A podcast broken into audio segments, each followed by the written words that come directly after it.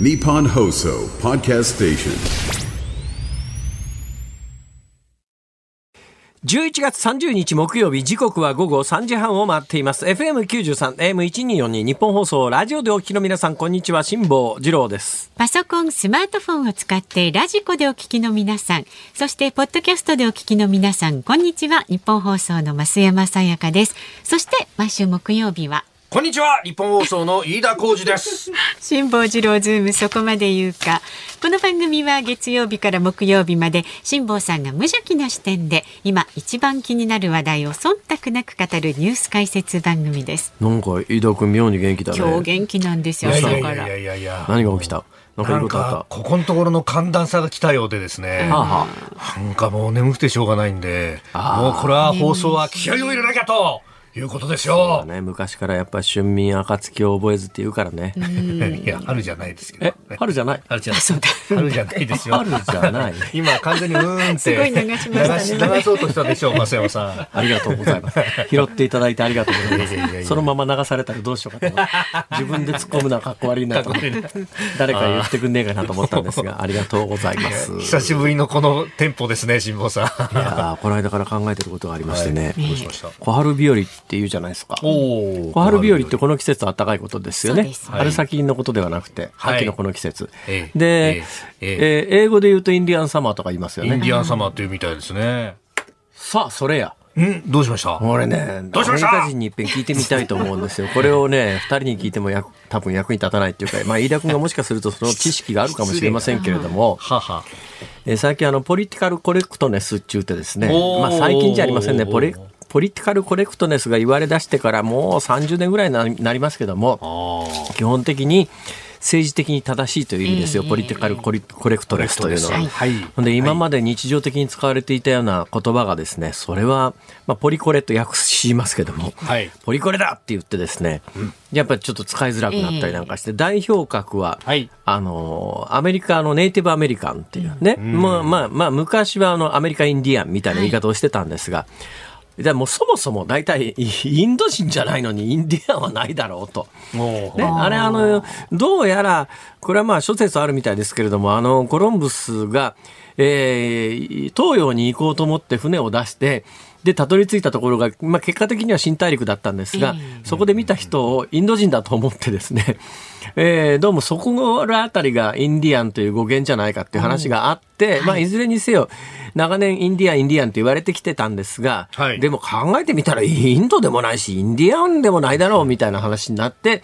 ちょっとやっぱこういう言葉はやめようと。で、やっぱりポリティカルコレクトネスと、政治的に正しい言葉を使おうじゃないかっていう運動の中で、ネイティブアメリカンっていう言い方に一般化しましたよね。はいまあ同じように言い換えられた言葉は山ほどあるんですが、うん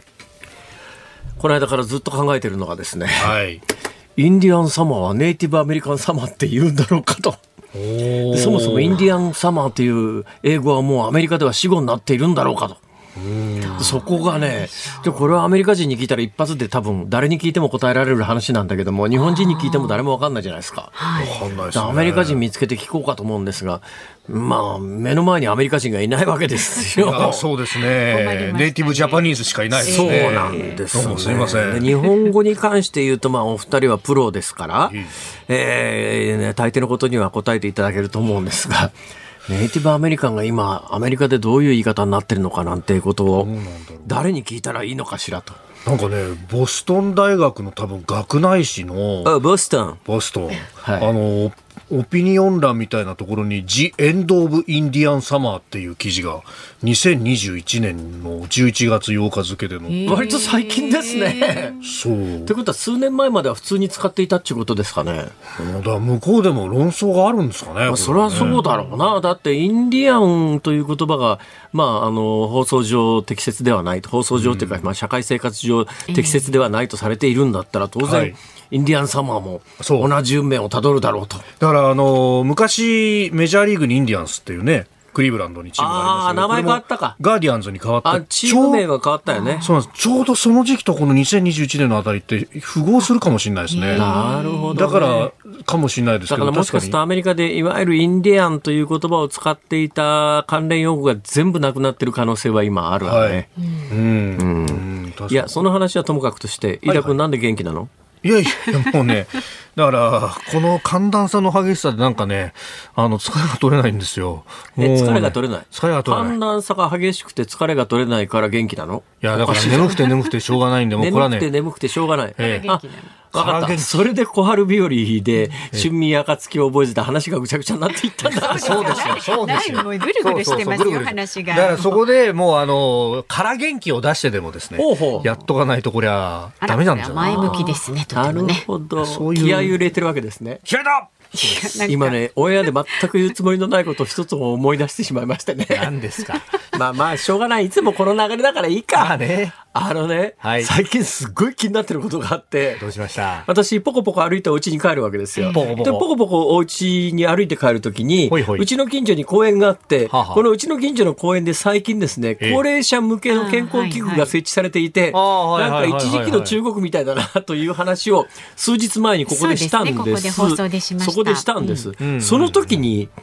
あの、オンエアで言わなかったんですが、はそこに、それに気がつくきっかけになったのは、はい。いつも公園の横の道を歩いてたんですよ。そしたら公園からですね、うん。よえよっていう おおなるほど。連続したすっごいでっかい掛け声が聞こえてきて、はい。何事だと思って、普段入っていかない公園に入っていったら、はい。何があったと思います？何ですか？えいよ。私はね、頭の中で想像したのは、ええどなたかが、はい。あの、木刀とか、あえーあるいは、あの、市内みたいなものを、えいよっと振ってるっていう素振りかなんかしてらっしゃるんじゃないかと、こう想像したわけですよ。それで、その、えの声がする方を。あの、恐る恐る近づいていったんです。これ、恐る恐る近づいていったに関しては、ええまたこれ伏線がありましてね、はい今を去ること二十数年前、いや、もう30年ぐらい前かな私、新大阪のすぐ近所の、はい。ワンルームマンションがたくさん集まっている古いマンションに住んでたことがあるんですよ。でその古いマンションに住んでいた時に、はい。ベランダがなかったんであ、洗濯物を干すに際して必ず屋上に上がらなきゃいけなかったんですね。ああ、なるほど。まあ、珍しいでしょ、そういうの。マンションでね、洗濯干すのにいちいちエレベーター乗って屋上行かなきゃいけない。ある日のこと、はい。エレベーターに乗って、はい。朝、9時から10時ぐらいの間に洗濯物をバスケットに入れて、屋上に上がっていって、で、物干し竿がダーッと並んでますから、はい。もうすでにいっぱい物干しで、えー洗濯物が干されてる向こう側で、よっっていう声が、マジっすか。はい。聞こえてきたんで、何事だと思って行ってみたら、行ってみたら、これが衝撃だったんですけどね、ええ、ええ。上半身裸の男性で、ほう。なおかつその上半身にいろんな絵が描いてある男性がなるほど。真剣の日本刀で素振りをやってたんです。真剣でいや、まあ、模造とか真剣かは、まあ、ちょっと近くに読んなかったんでわかんないですが、少なくともええ。太陽光線でギラリと輝く刃。が、これが恐ろしくてですね、それはすごい原体どうも験ですね。後で聞いたら、私がたまたま入っていたそのマンションというのは、地元では結構曰く付きの物件で、まあその手の方々がたくさん住んでらっしゃるっていう噂のあったマンションなんですが、私は全然知らなかった。住み始めたんです。そしたら屋上でですよ、上半身にいっぱい絵が描いてある男性が、ええ日本刀で素振りしてんですよ。すごいですね。いやーって言って、そのまず記憶がすごくこうあって、思い出されたんですか？先週かなんか近所の公園で、ええいやこれはちょっとまた まさか思い出してしまったんですねなるほ。ど、なるほど。30年前の出来事。おそれで恐る恐る木の陰かやら近寄ったらやばいと思うからええ遠くから見てみたらはい。今度は全く逆でびっくりしたんです。逆ですか？えあのか結構なご高齢の方がはい。よっって言ってるんですが、直立不動で何も持たずにただ言ってるだけなの。ええ多分発声っていうか呼吸呼吸法それでだかから呼吸法なんだと思いますが1回目は白羽の真剣白羽取りのえエイヤーで2回目は直立不動で何も持たないエイヤーではこれは驚きましてね。あ。まさかそれ同一人物じゃないですよね。いや、それ片っぽ新大阪だし。そうか片っぽ東京片っぽ東京だし、時代も違うし。いくらなんだって。何の話？何から？なんでこんな話になここったどり着いたあだからこうおかしいな声を出すことによって元気をと。あ、なるほどね。あ、そういう余計なこと言うから話こういうわけわかんないところで来ちゃったん飯田だよ。君がそう今日元気だからですよ。妙にから元気だからそうね。ですよ。頼むわ。今日全部やってな。何を言ってるんですか？実はオンエア前に私と増山さんのマイクが2つとも不調で、飯田君のマイクしか生きていないということがあったんで、今ももしかすると飯田君の喋りしかオンエアに載っていない可能性もあーそんなことは若干ありますから。あります私と増山さんは本日はお休みという。待て待て待て待て待て待てここ待て。ここでじゃないですよ。ちゃんと仕事しなさいよ。どうぞ先行ってください。わかりました。じゃあちょっとね、飯田さんに頑張ってもらうということでい。や、また。ズームそこまで言うか。この後は昨日から今日にかけてのニュースを振り返るズームフラッシュ。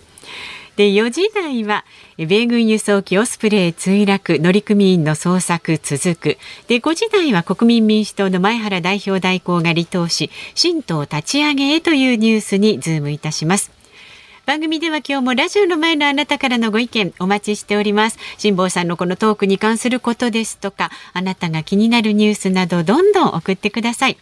メールで送ってくださる方は zoom zoom アットマーク 1242.com 番組の感想など旧ツイッター X で参加される方ハッシュタグ漢字で辛坊治郎カタカナでズームハッシュタグ辛坊治郎ズームで参加してくださいで今日もお届けいたしますズームオンミュージックリクエストリクエストのお題をお願いします住んでるマンションの屋上で、うん。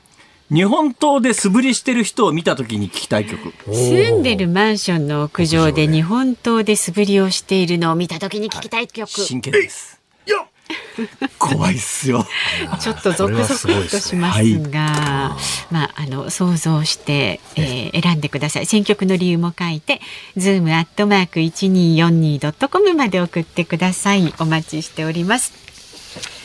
さあでは続いてこの時間外為ドットコムプレゼンツマーケットインフォメーションです。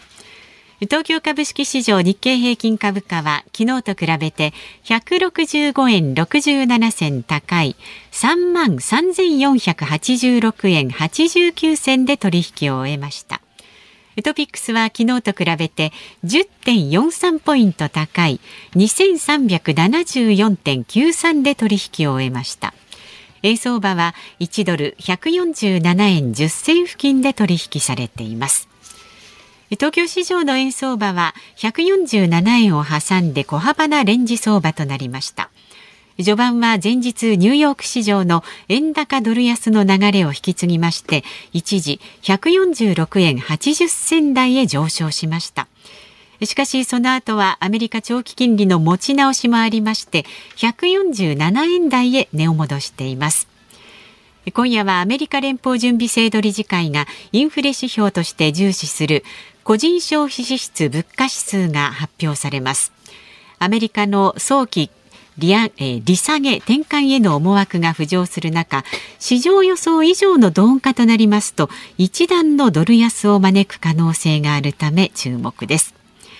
以上外為ドットコムプレゼンツマーケットインフォメーションでした。ニッポン放送ズームそこまで言うか。このコーナーでは辛坊さんが独自の視点でニュースを解説します。まずは昨日から今日にかけてのニュースを紹介するズームフラッシュです。アメリカ空軍の輸送機オスプレイが昨日鹿児島県屋久島の東方沖に墜落した事故で第10管区海上保安本部は乗組員について当初の6人から8人に訂正しました。これまでに海上で見つかった男性1人の死亡が確認されています。米中関係の正常化やベトナム戦争終結に貢献したアメリカのヘンリー・キッシンジャー元国務長官が29日コネティカット州の自宅で亡くなりました。100歳でした。国民民主党の前原誠司代表代行は離党する方針を固めました。5人程度で新党を結成する方向で今日午後会見を開きます。経済危機に陥っているスリランカの債務負担をめぐり財務省は日本など17の債権国の間で負担軽減策が基本合意に達したと発表しました。しかし債権額が最も多い中国は合意に参加していません。政府は訪日外国人への消費税への免税制度を出国時に返金する方式に変更する方針を固めました。昨年度に1億円以上の免税品を購入した人は374人に上りその多くが商品を国内で転売している可能性があるということです。帝国データバンクによりますと今年の食品の値上げは3万2395品目です。去年から大幅に拡大しました。一方で来年の値上げは4月までに1596品目と去年や今年のペースを下回ります。リニア中央新幹線の静岡工区の工事で大井川の水が減る問題をめぐり静岡県は昨日 JR 東海がまとめた対対策案を了解すると回答しました。ヘンリー・キッシンジャーさんが100歳で亡くなったという、まあ、世代によって全くあの捉え方違うと思いますが最近の若い人は誰それって話だろうと思いますが、私なんかはもうリアルタイムで。えー、頭越し外交と当時言われたんですけどもね、はい、えー、アメリカ、日本は、はい、あのまあ、アメリカもそうなんですけれども、中国というと、まあ、あの第二次大戦後長いこと国連議席は中華民国今でいうところの台湾にありましたから中華人民共和国という強大な面積を、まあ、支配している中国共産党はないことになっていたわけですよ。あるんだけど、はい、ほいで、だけどまあ、どう考えたって、台湾の大きさと中華人民共和国の大きさを考えると、将来的にはやっぱり、ここと付き合っていかざるを得ないだろうというのはみんな薄々分かっていたんだけども、でもやっぱ長年の台湾との付き合いもあるし、やっぱり台湾って自由主義陣営で、中国共産党に支配されている中国大陸と、えー、ここを結ぶなんてことは考えもしない時代に、はいヘンリー・キッシンジャーは中国行ってですね話まとめてきちゃうわけですよ。で日本政府も全く知らなかったんで、はい、当時の日本政府の慌てぶりはもう本当にね目を覆わんばかりですね。で実はその後ねアメリカと中国の国交回復ってだいぶ時間かかるんだけども、はい、日本はそうやって頭越し外交で、ヘンリキ・シンジャーに先越されちゃったから、すごく焦った感じですね。だからアメリカより先に日本の方が中国と国交を回復してるはずなんだけども、そ,、ね。はい、その時の曖昧な決着が今の尖閣問題とか、日中間のいろんな問題を引き起こしているということを考えると、まあ、別にキッシンジャーのせいではないんだけども当時の日本政府の慌てぶりは異常だったという気がしますが、引き金引いたのはこのヘンリー・キッシンジャーというこのやっぱり優れた外交官であったことは間違いないですよ。当時この人はね、はいこの人アメリカ生まれなら絶対大統領だよねって言われた人物なんです。ところがアメリカ憲法上、アメリカ大統領はアメリカ生まれじゃないとダメなんですよ。でこの人はあのドイツ系のユダヤ人で、はい、ヒットラーの迫害を逃れる形でアメリカへ来て、その後アメリカで、まあ、あの大学の先生やったりとかですね、はい、えー、素晴らしい外交官としてのあの実績も重ねたんだけど、アメリカ憲法上、ドイツ生まれの人は絶対大統領になれないんで、ああ、キッシンジャーがアメリカ生まれなら絶対大統領なのにねって当時言われた人物です。で思想的にはどっちかというとね、あの共和党のニクソン政権で、はい、えー、国務長官に担ぎ出されたくらいですから、どっちかというと、まあ、保守派。あ大統領ね、保守派でなおかつ、うん、あの、まあ、まあ、リベラルとはだいぶ意味で、反共産主義なんだけども、なんだけども、はい、共産圏の話まとめてきて、でも泥沼にはまっていたベトナム戦争、まあ、結果的にアメリカ負けて戦争終わっちゃったんだけど、はい、それよりも何年か前にですね、まあベ、ベトナム戦争の終結に向けて、まあ、アメリカ兵の撤退みたいなことを仕掛けるという、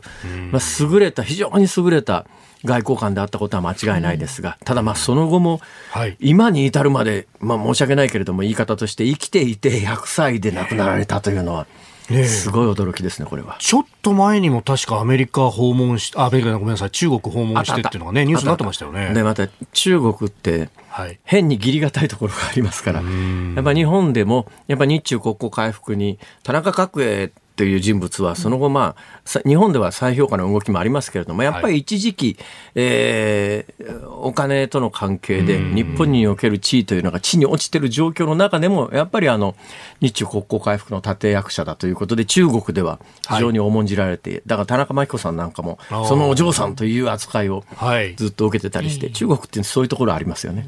まあ、あの、どっち転んでも、えー飯田君が中国でお重く扱われることはなかろう。いやいや、ちょっと待った待った。一緒に行きましょ。そうの話はともかくとして、今日飯田君忖度ネタが何？静岡何？これ決着するの？ね。いやーだ、これでとりあえずは、工事に着手できればいいよなと、まあ、あの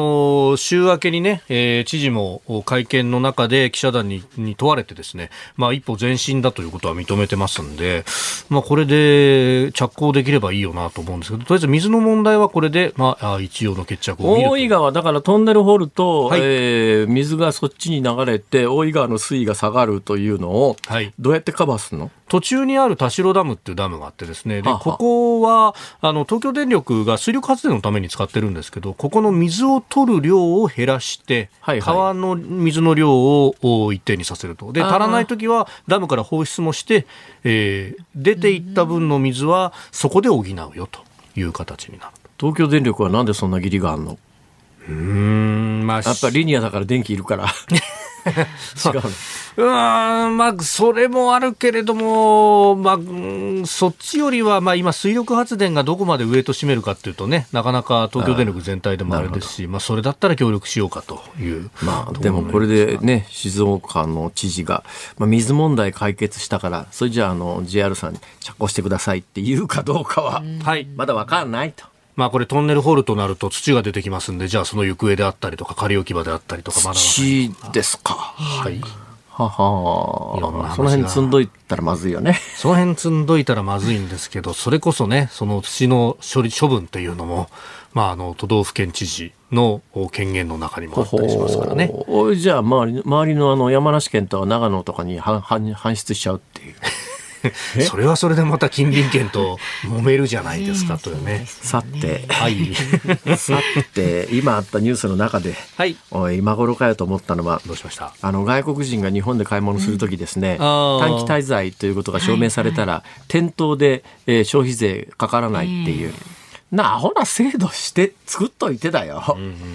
ほんで、ひどいのはここ1年2年ぐらいだよ。例えば、まあ、あの、アップルなんか、要するに定価販売のものでね、はいい、くらで売られてるかわからないようなものは、そんなにメリットなかったりするんだけど、はいどこで買っても同じようなブランド品とか定価販売やってるところは、消費税の10%は確実に。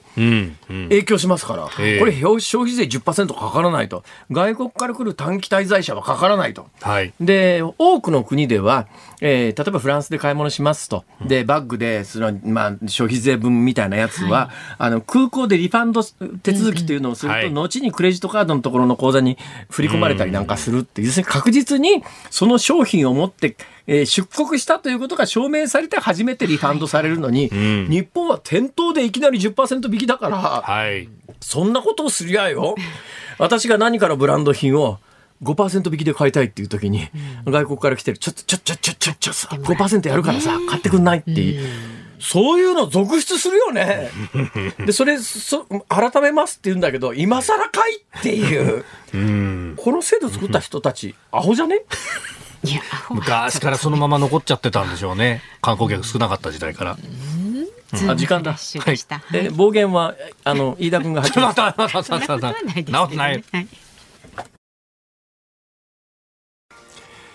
11月30日木曜日、時刻はまもなく午後4時4分になります。東京有楽町日本放送第3スタジオから辛坊治郎と。増山さやかと。飯田浩二の3人でお送りしております。はい、今日もご意見いただいております。あ皆さんありがとうございますありがとうございます。まず66歳男性岩手県のにゃんにゃんメタボさんです。ほうほう初めてメールをします。昨年42年間勤めた会社を定年退職してご苦労様です。お疲れ様でした。お疲れ様でした。お米とナスを栽培する農業をしております。素晴らしい。今は農閑期お休みねですので午前中1万歩を目指してウォーキングしながらポッドキャストで聞いています。ありがとうございあます。りがとうございます。日本放送の来年のカレンダーを買いました。もうお礼お礼ばっかり言いたくなっちゃいますね。ありがとうございます。で1月の表紙の増山さん。お見惚れてしまい来年2月になった時にめくることができるか今から心配ですめくらないとカレンダーの意味はないし辛坊さんどうしたらよいでしょうかって本当に書いてあるんですよあ、あの 2月は大丈夫ですよ。もっと素敵な女性が出てきて。もっと素敵な。可愛い可愛いいや、あの大丈夫ですよ。私なんかね、えーつい先週なんかね、はい。来年のカレンダーがどっかから送られてきたんですよ。はいほうほう。あ、カレンダーそういえばそういう時期だなと思って、ふっと壁を見たら、ん今年の2月から一度も、あの、めくられていないカレンダーがその。そういうもんですから、カレンダーって大丈夫です。気に入った絵柄のところで止めといたらいいと思います。はいじゃあちょっとうちのカレンダー辛坊さんにねあのね差し上げてお宅に1月のまま止めといていただく1月のまま家でもいつも監視してるっていう感じどうですか？そうじゃないですよ、本当に。家でもここでも日の上、今。日の絵馬。いいじゃないですか服を呼びますよありがとうございます。さあ続いて定年後の主人は旅行ばかりさんお辛坊さんのエジプト旅行で宇宙人の壁画を見られたお話を聞いて思い出しましたほうほ30年近く前のことですが母が友達に誘われて、ん小池百合子とエジプトに行こうツアーに参加しました。そんなツアーがあったんだ。ねう。なのあったんだ。で帰ってきた母はピラミッド作ったのは宇宙人だ。今のエジプト人のそ、えー先祖は絶対にないとずっと言っていました。辛坊さんと同じことを言っていたので昨日の放送で嬉しくなりえました。私そんなこと言ってません。言ってそれは、いやいや、そんな、そんなこと一言も言ってもあ、宇宙人まで、宇宙人だまでは言いましたけど、あの、今のエジプト文明を作ったのが、今のエジプトの人たちの先祖だとは思わないみたいなところまで言うと非常にあの、ちょっとニュアンス的に難しいことになるので、言わないのですが、実は全く同じことをええ、エジプトだけではなくてはい、かつて私、ギリシャを訪れた時にも 思いました。まあでもこれ絶ね対違うよな思いとますよねどっかでなんか入れ替わってるか途切れてるかしてんじゃねえのって、えーそういうことはあの世界各地回ってるとよくある話です。はいはい。はいえ以上以上っ不思て。議にはなりますよね。まあ、不思議になりますよね。とりあえず、れだけ大きなあの昨日のアドバイスは私は、はい分かんないことが出てきたら、うん宇宙人のせいじゃねえと思っときゃですね。まあとりあえずとりあえずそこで何も考えずに済みますから、はいうん。思考停止というね。もう停一止。番いいですね一番あの、うん、まあいいのかどうなのか分かりませんが。精神衛生もうあの宇宙人がやったということにしたら全部全部 OK ですからねもう。しょうがないですもんね。そうでなんか、そうもう一つはやっぱり、うん、幽霊じゃね？みたいな。なんか。なんかもう超常現象超常現象的な。怪奇心霊現象にしてしまうという。してしまう。じゃあどうしても納得がつかないことはねそのようにお考えになるのも一つの手、というと思います。はい。はい。さあ番組ではラジオの前のあなたのご意見まだまだお待ちしております。人生における運なんて典型的なもんですからね。まあねどうにもないならないですかこれはじゃなかなかね。そうたまたまですからそれしょうがないですよそういうことありますよ。うんうん。ね。そのくらいの気持ちで。はいそうですねとりあえずは宇宙人。とりあえず。次に心霊現象。メールで送って番目にクジラのせい。はいそれはすごい限られた人間ですね。そうそうそうそう 水から触れてきますねズームアットマーク一二四二ドットコム。ツイッターはハッシュタグ辛坊治郎ズームで参加してください。で今日のズームオンミュージックリクエスト。お題は住んでいるマンションの屋上で日本刀で素振りをしているのを見たときに聞きたい曲。難しいですけれども ぜひお寄せになってください。お待ちしております。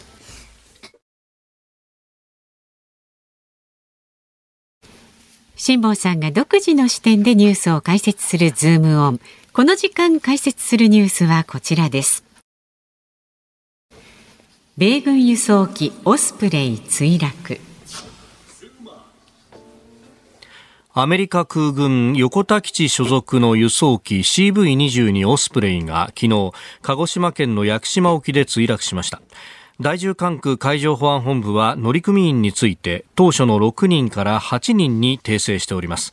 これまでに海上で見つかった男性1人の死亡が確認されています。で周辺、えー、現場周辺の海域は水深およそ30メートルで、えー、今朝からサイドスキャンソナーと呼ばれる海中の様子を音波で確認できる装置を使って捜索に当たっております。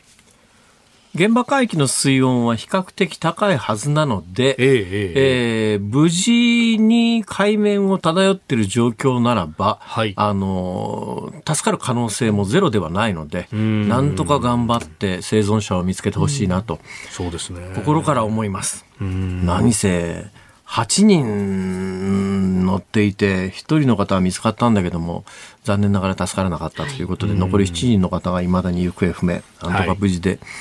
いてほしいなと思いますが、まあこれ落ちたのがオスプレイなんで、はい、別の通常の航空機が落ちたのとは違う政治的インパクトというか、はい、オスプレイが米軍配備になるときに、徹底した反対運動が起きて、で、まあ日本で今も自衛隊も採用してますけれども、はい、やっぱその採用に至っても、あのオスプレイっていう結構見方をされました。えー、開発段階であの、事故を起こしている映像がですね、まあ、ちょうどインターネットの時代になってたのと、まあ、マッチングしたっていう感じなんですかね。うん、あの、オスプレイってどういう飛行機、機体かというと、まあ、もう多くの方は知ってらっしゃると思いますけども、あの、ヘリコプターありますね、うん、ヘリコプターでも大型ヘリコプター、はい、まあまあ、名前で言うとバートルとかチヌークとかっていう巨大なヘリコプターがあるんですよ、はい、輸送用に使う前と後ろに大きなローターが2つついててですね、はい、まあでかい芋虫みたいなものがガーッと上がるイメージ湧きましたか、湧きましたあれがまあいわゆる大型ヘリコプター、はい、つまりたくさんのものを輸送しようと思う。それももうあの飛行機で離着陸できないようなところから垂直に上がって垂直に降りるということができるとなるとヘリコプターのあの大型輸送ヘリというのが今までの常識だったんですが、この大型輸送ヘリには弱点がいくつかあってですね、うん、えー、スピードが出ないんですよ。うんで、スピードが出ないし、乗せられる燃料を大きくすると、輸送を運べるものが減りますから、そうすると大容量を維持しながら長距離飛びたいということで、なんとかならんのかという発想で生まれたのがオスプレイなんです。はい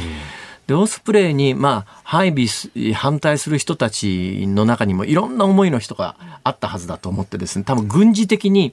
このオスプレイを日本あるいは米軍が持つというのは、はい、軍事的な脅威になると考えるグループもあるわけですよ。えー、なぜかというと飛躍的にえー、運搬速度が上がって、で、ヘリコプターもう一つ弱点があるのがスピードが遅いんです。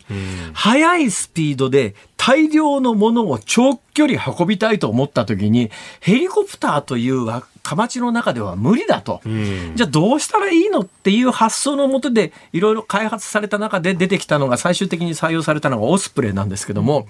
見かけは飛行機です。ただし飛行機でいわゆるまあ総発機っていう翼に一つずつ左右のプロペラに左右の翼に一つずつプロペラがついてるこれ通常の総発機ですね。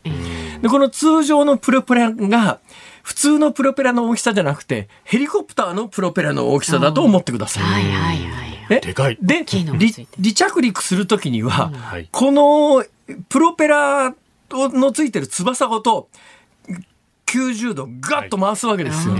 そうすると通常のプロペラは、あの、後ろに風が飛ぶようにできてますけれども、はい、ぐっと90度、はい、ひねると、下に風が行きますから、そのまんまぐー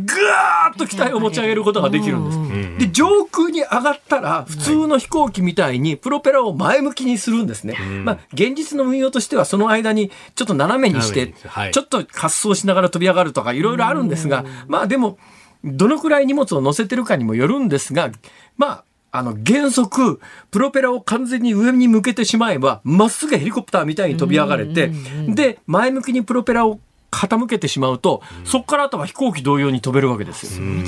これで、えー、何が変わったかというと、アメリカの輸送力が決定的に変わりました。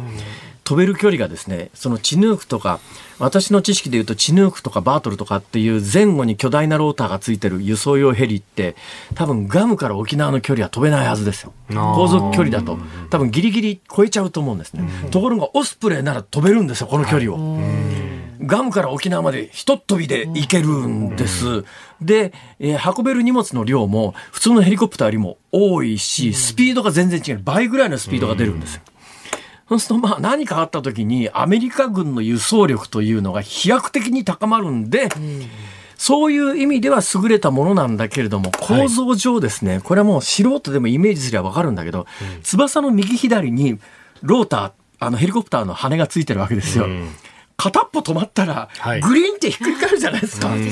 この左右のバランス取るのがものすごく難しくて、今もう完全にコンピューター制御で、綺麗にバランス取れるようになってるんだけど、開発段階で、これ右と左の出力がばらつきが出て、はい。えー結構上空には浮上したものの不安定になって、左右こう翼をぐらぐらしながら、バーンってひっくり返って墜落する映像がインターネット等で出回って、オスプレイは危険だっていう、まあ一つの伝説っていうか、考え方が生まれて、これが日本に配備されるという時に、あの危険なオスプレイを日本に配備するのは？っていう声が上がったんです。で、その後、ずっと運用が続いている中でさ、オスプレイが危険なのか危険じゃないのかというはい。根本的な疑問に関して言うと、ええ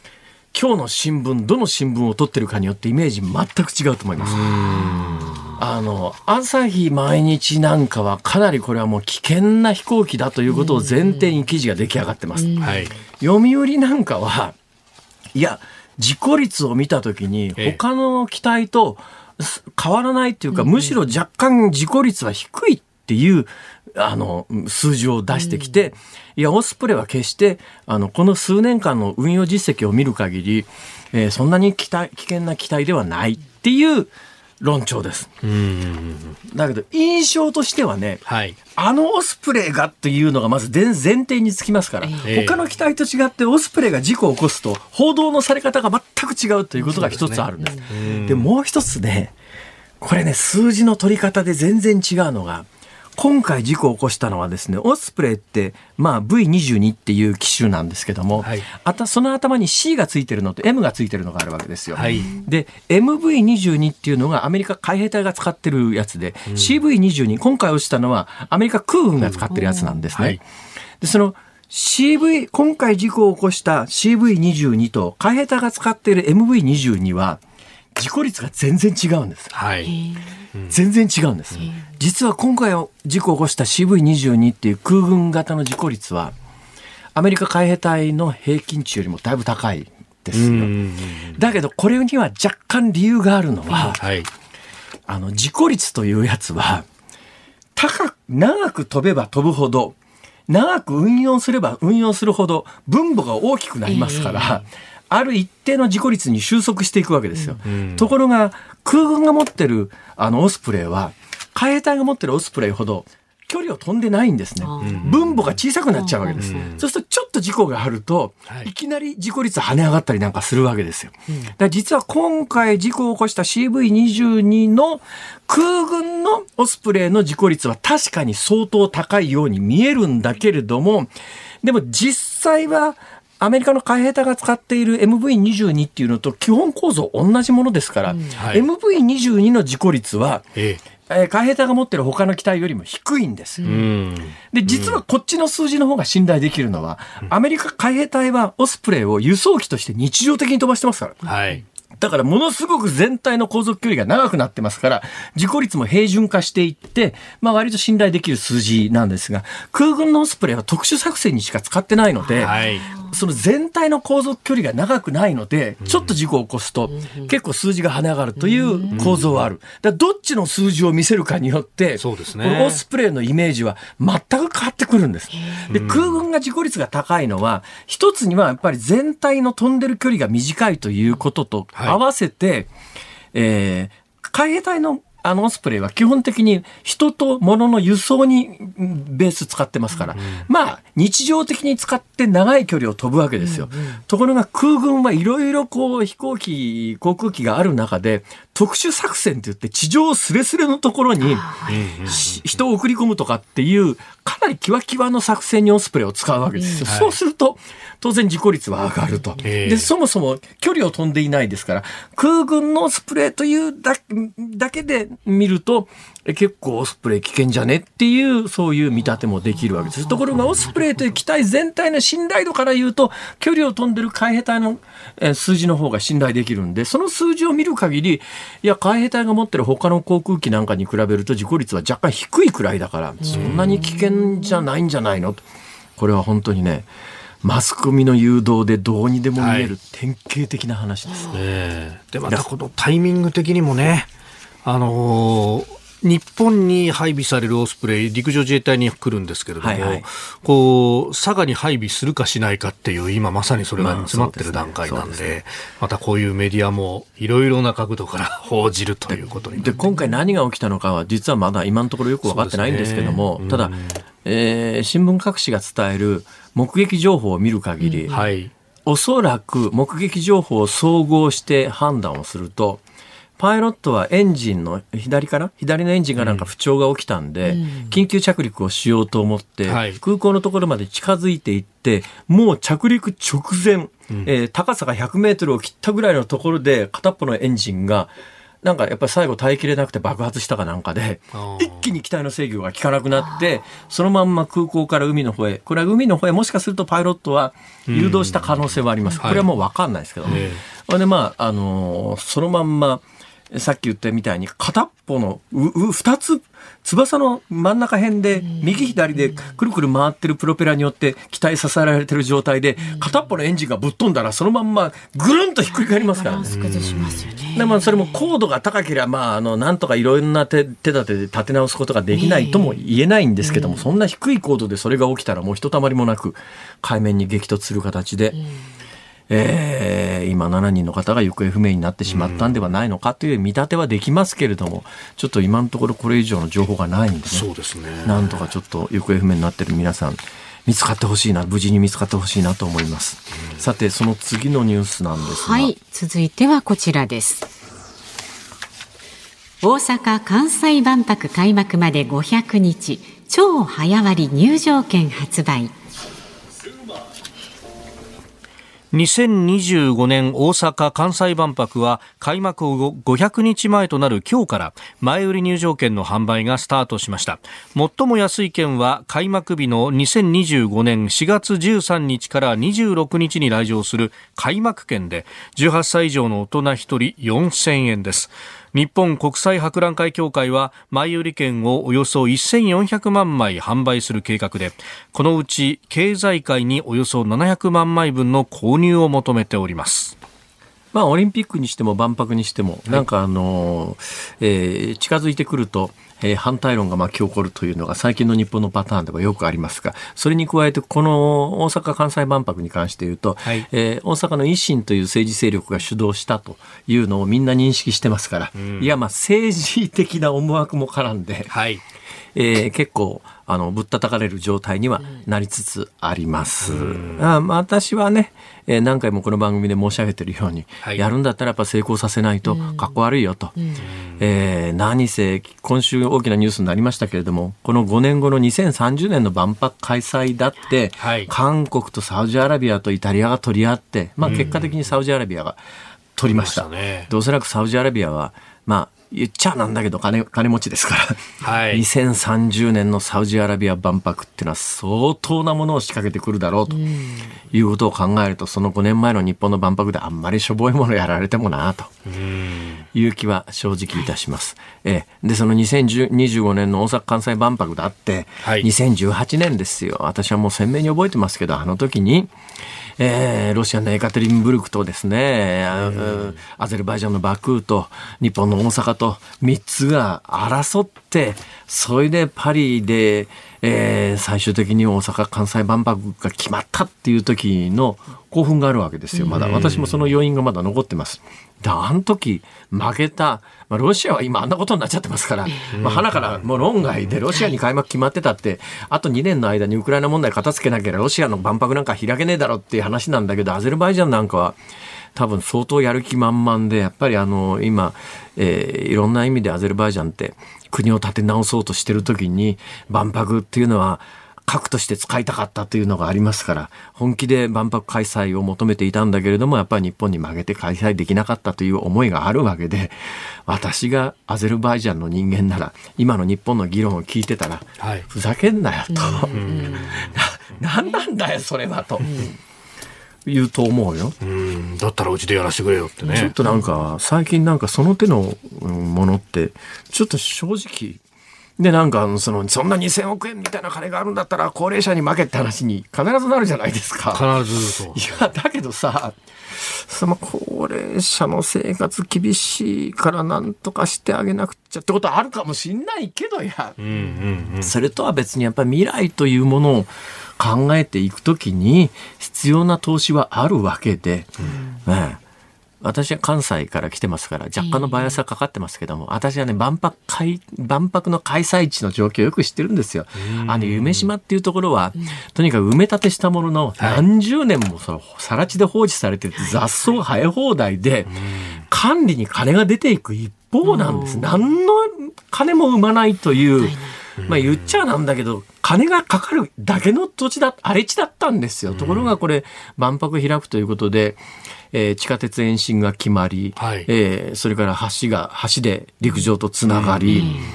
えーおそらく万博の後、あそこにまあいろんな建物ができると、固定資産税等を含めて、かなりの税収を見込める。で、またアクセスがね、大阪市内から30分ぐらいで行くんじゃないかな、中心部から。そうするとアクセスも非常にいいので、えー将来的なことを考えたときに、あそこの開発って、やっぱり万博があろうとなかろうと必要だったんだけど、万博みたいなことがないと、なかなか、今回も言っちゃなんだけど、はい。3分の1は地元の自治体が負担してますが、ありがたいことに3分の1は経済界が負担して、3分の1は国が負担してますから、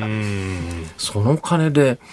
まあ、関西にとってのメリットは、計り知れないぐらい実はでかいという、やっぱこの10年ぐらい万博開催、まあ決まったのが2018年だから、まだ、あの、が5年ぐらいですが、でもね、明らかに関西の、あの、景気っていうか、いろんな意味で明るくなってますからうね。ん。でも全部が万博の効果だとは言いませんけれども、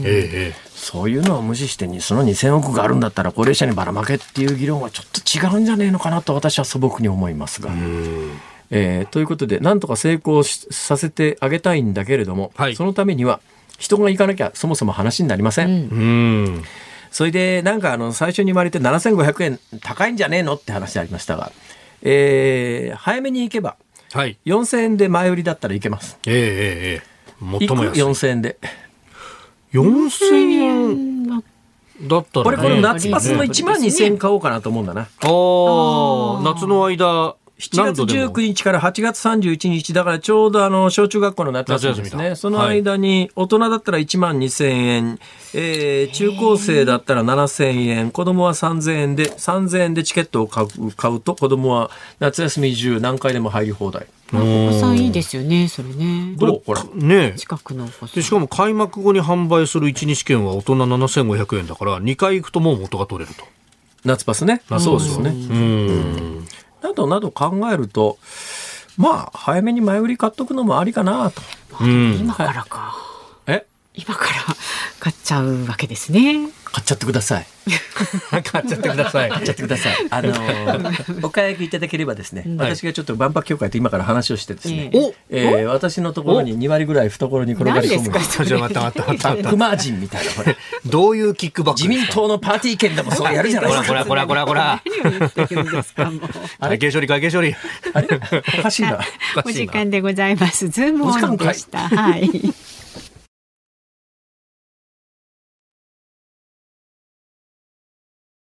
ニ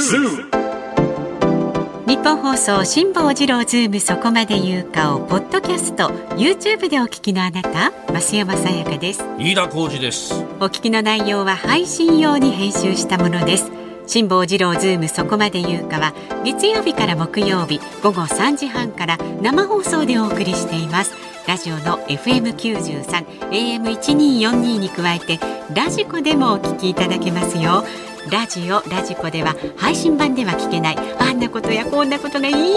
ぱい。さらにリポーターがあなたの街にお邪魔する中継企画やえ辛坊さんが夕刊フジの記事を解説する夕刊フジそこまでズーム。えそして生放送でしか参加できないリスナー参加コーナー。ズームオンミュージックリクエストなど盛りだくさん。ぜひラジオラジコでも辛坊治郎ズームそこまで言うかをお楽しみになってください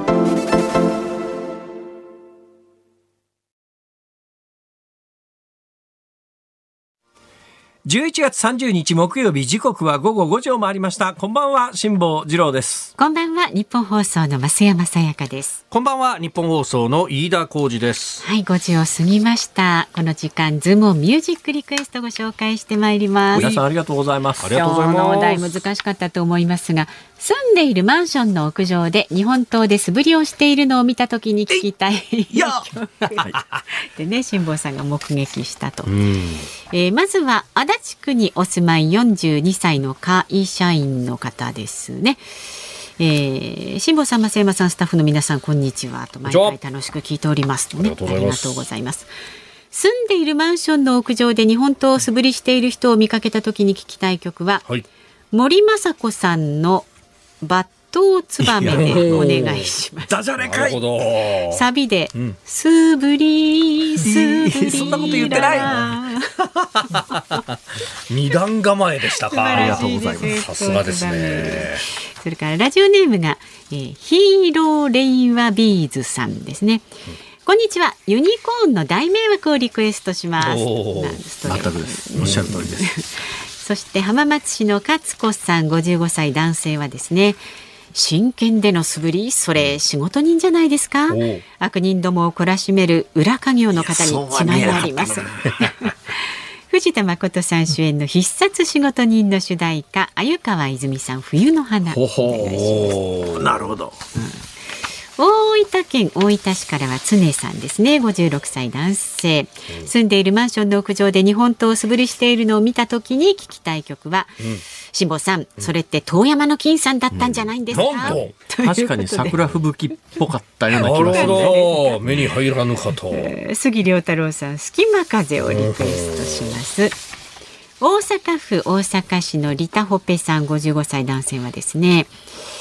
えー真剣を振っている人で思い出したのは世界のホームラン王。王貞治さん。ああなるほど。そうそう荒川さんとともに真剣で巻きわらを切るはい。訓練をしていましたね。はい。はい。いやいい切りですね。そこで王貞治さんが出したレコード白いボールを。そんな曲おそんな曲あったのか。伝説の。音源はあるのかこの曲に。いやこの曲結構こうこの手の特集やるんですよ。あの原辰徳さんが歌ったサムとか確かあったりする。サムって犬の名前らしいんですけど、ね。王貞治さんの歌は聞いたことねえなそれありがとうございますそして愛知県の清須市ソースは恋口さん55歳女性の方は映画キルビルのテーマ布袋寅泰さんのバトルウィザウトオーナーはヒューマニティをリクエストいたします。日本刀で素振りを目撃なんて映画みたいで大迫力ですね。映画の名台詞やっちまいなーなんて言われ日本刀を向けられるようなものなら恐ろしすぎても身動きあの暴力団関係者の方の証言で言うと、ピストルを向けられるよりも日本刀で切りつけられる方が怖いと言ってた人がいますね。ですか。はい、今私も知りませんよ。そりゃ知らないですね。本日のズームオンミュージックリクエスト。はい王貞治白いボール。聞いてみたいです、ね。聞いてみたいですねえー。音源がなければ、はい。抜刀ツバメ、あ、いや、越冬ツバメ。森 じゃあちょっとそのどちらかで用意してください。お願いします。さあ番組ではラジオの前のあなたからのご意見は24時間お待ちしておりますのでいつでもお好きな時にメールなどお寄せになってください。メールで送ってくださる方 zoom zoom アットマーク 1242.com 感想などもどんどん X で参加してください。ハッシュタグ漢字で辛坊治郎カタカナでズーム。ハッシュタグ辛坊治郎ズームで参加してください。あなたからのご意見をお待ちしております。辛坊さんが独自の視点でニュースを解説するズームオン。今日最後に特集するニュースはこちらです。国民民主党の前原代表代行が離党し新党の立ち上げを発表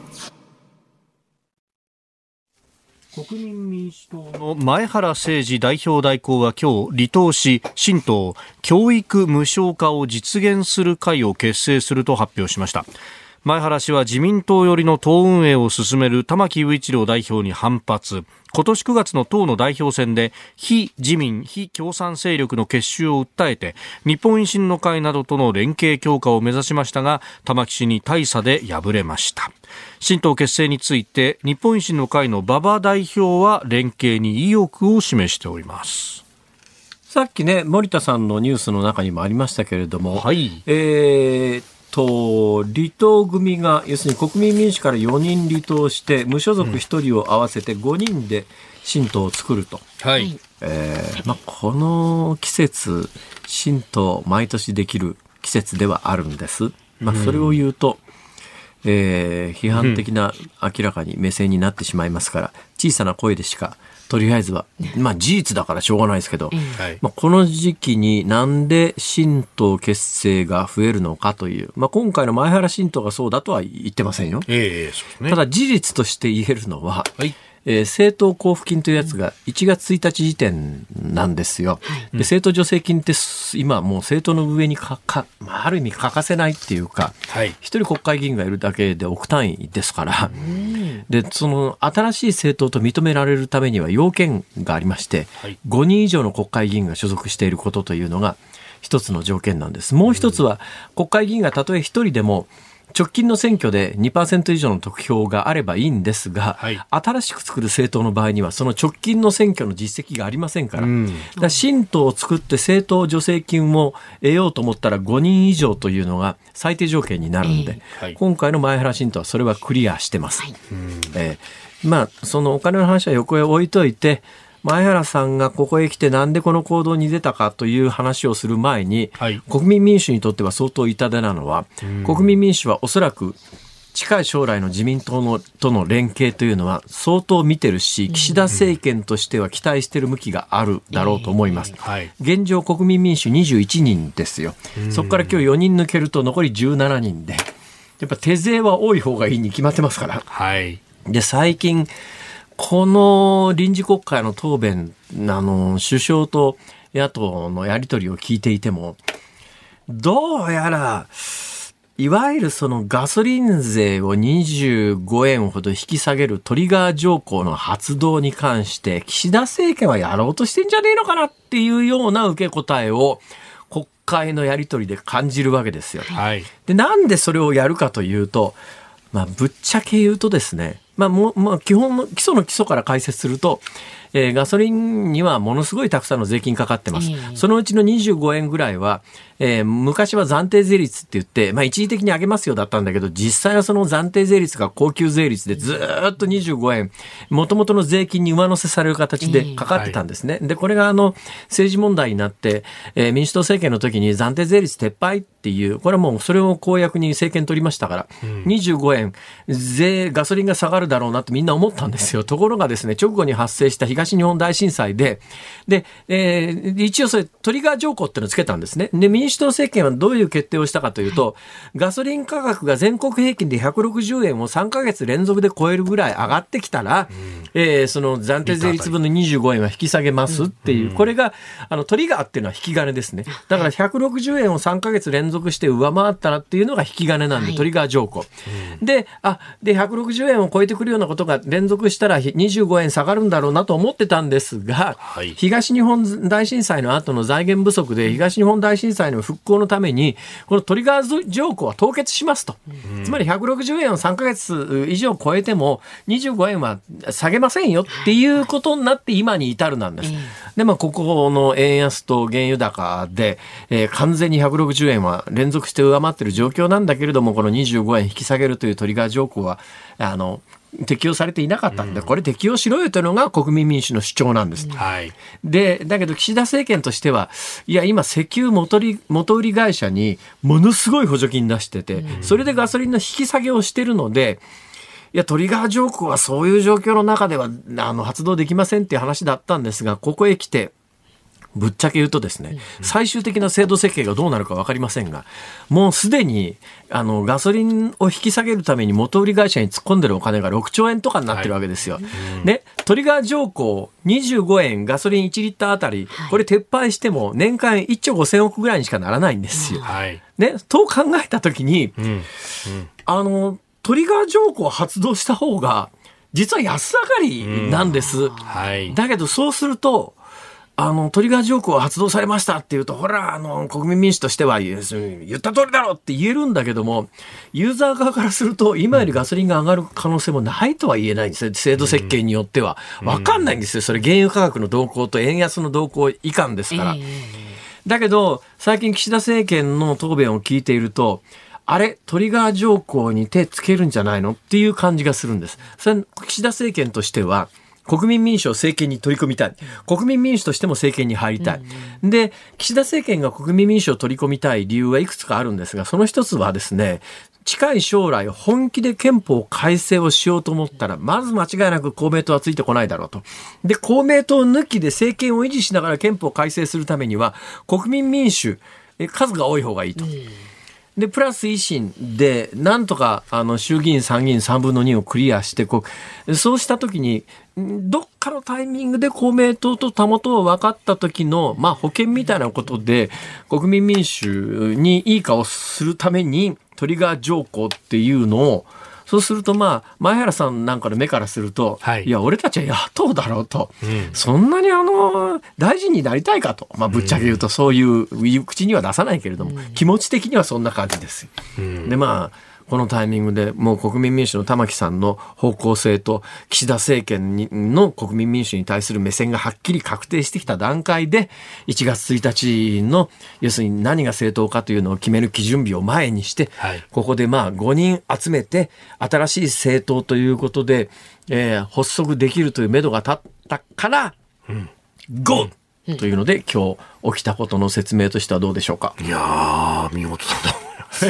もともとそういう路線の違いみたいなものもあって、くすぶっていたものがある中で、このタイミングだということですよまあ、ね。それと京都はあのーあのはい。衆議院選挙では前原さんは盤石なんですが、近々あの地方選挙なんかもいくつか控えてて、そね。のあたりをどう対処する、どの枠組みで対処するかっていう問題もはい。控えてるんで、ええまあ、ここでいろんな意味でええフリーハンドを手にしたいという前原さんの思惑はきっとあるだろうなあみたいなことを私は勝手に考えてるだけです。えー間違いがあったら全部言いたくいやいや、なるです。待った待った待ったでも、あの、さらに加えるなら、その国民民主に近づきたい自民党っていうのも、それこそね、あの、公明党、そしてその母体となるというか、支持母体の創価学会も、まあ、あの、池田大作名誉会長が亡くなった後で、じゃあ組織どうなるんだとかね、えー、そうなると、じゃあ、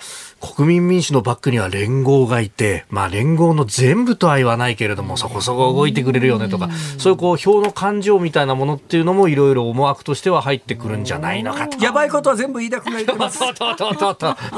付け加えただけです。ということでズームオンでした。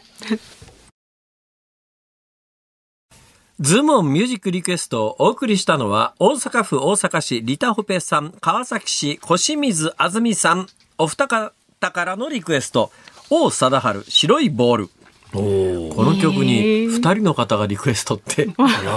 すごくないですか？やっぱ真剣を振るとなると、イメージするんです振る巻き腹をね、ね。巻き腹を叩き切るという。あれそう簡単ではないらしいですね。私もやったことないですけど。あの、居合切りってやつですか。うん。あー巻き腹って知ってます？あのわら人形の大きいみたいないやいや、わら人形の大きいっていうかね、確かね、軸は竹かな？なんか周りに藁が巻いてあるんですよ。あれを斜めにスパッと切るのはね、やっぱ結構、なんか、熟練っていうか、達人じゃないとなかなか切れないらしいというふうに聞き仕上げますがやったことがないので分かりません。